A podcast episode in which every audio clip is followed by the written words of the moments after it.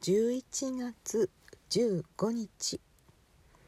月曜日でした。こんばんは。またこんな時間になってしまいました。うんもうちょっとしたら16日になってしまいます。今はマンションの駐車場で収録しております。いや駐車場好きっていうわけではないのですが、うん、さっき父の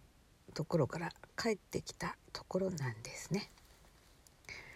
えー、前にもなんか入院騒ぎになってしまったあの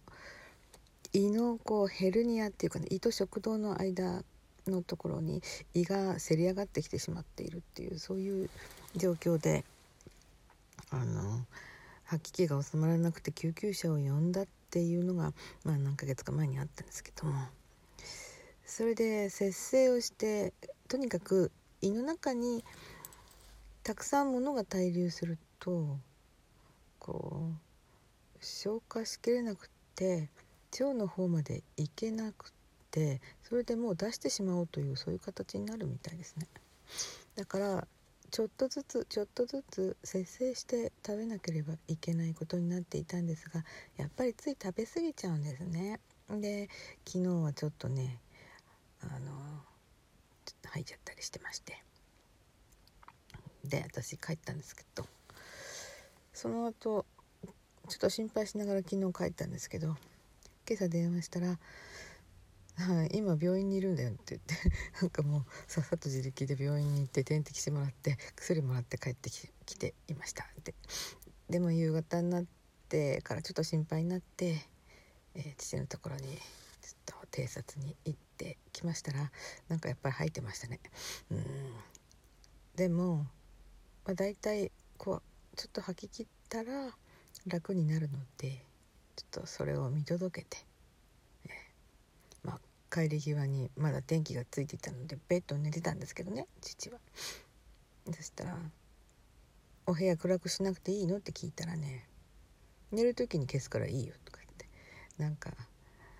全く自分はしっかりしている人間であるということをアピールされてしまった。というわけで「じゃあ帰るね」って帰ってきました。というわけです。あ先生とのバイオリンの師匠とのあの合わせが迫ってきておりますがなんかできないなできる気がしない。というわけで父のことも気にしながら父のところで家でバイオリンを練習しておりました。うん。まあ、結構集中して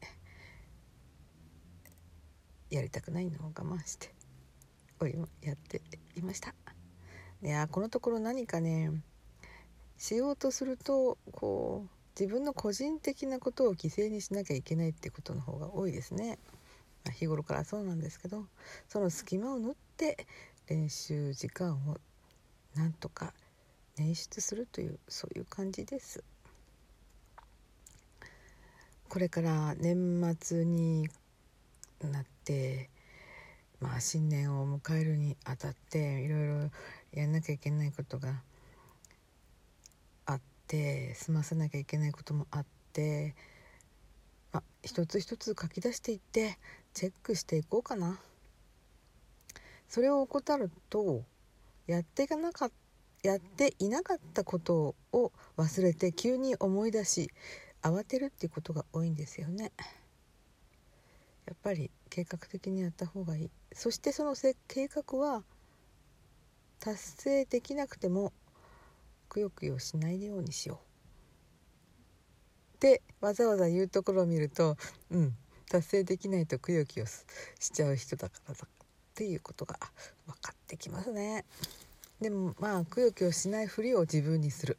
そんなことになっております。まあね、自分がこうしようと思ったことを私は割と人の言葉に左右されないぞって頑張ってはいるんだけれどもやっぱりね揺らいじゃうんですよねうん全然関係ないのに揺らいじゃう、うん、例えばあの私ちょっとした小雨ぐらいだったら傘がなんか嫌いなんで嫌いっていうのか嫌いでもないですよね。私の好きな傘があったら楽しくってあのそれを刺すのは嬉しいなって思うんだけど。でもね通常はちょっとあの郵便局に行ったりとかする時にはフード付きのこうちょっとね雨がっぱじゃないんだけどフード付きのレインコートを着れば傘はいらないと思っています。でも「え傘はいらないの？傘持っていけばいいのに」とかっていうふうに親切な声がかかってくるとあやっぱり持って行った方がいいんだろうか。やっぱり傘を差した方がいいんだろうか。でも私は傘差したくないんだよね。でもやっぱり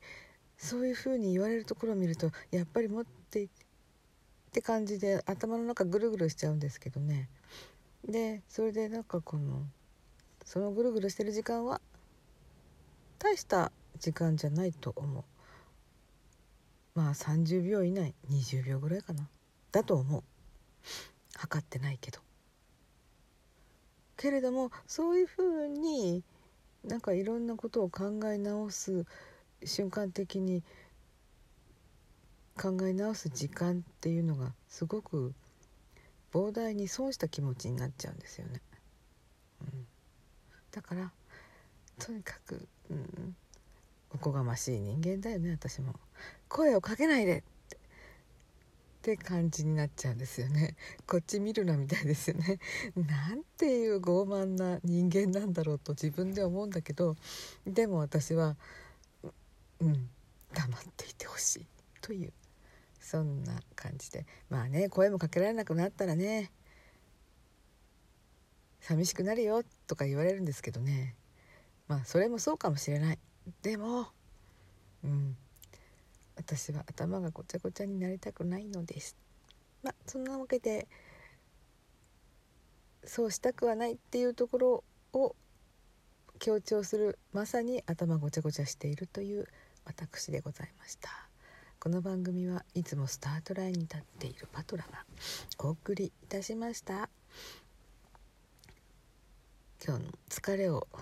ゆっくり癒してぐっすり眠ってくださいね。それではまたね。失礼いたします。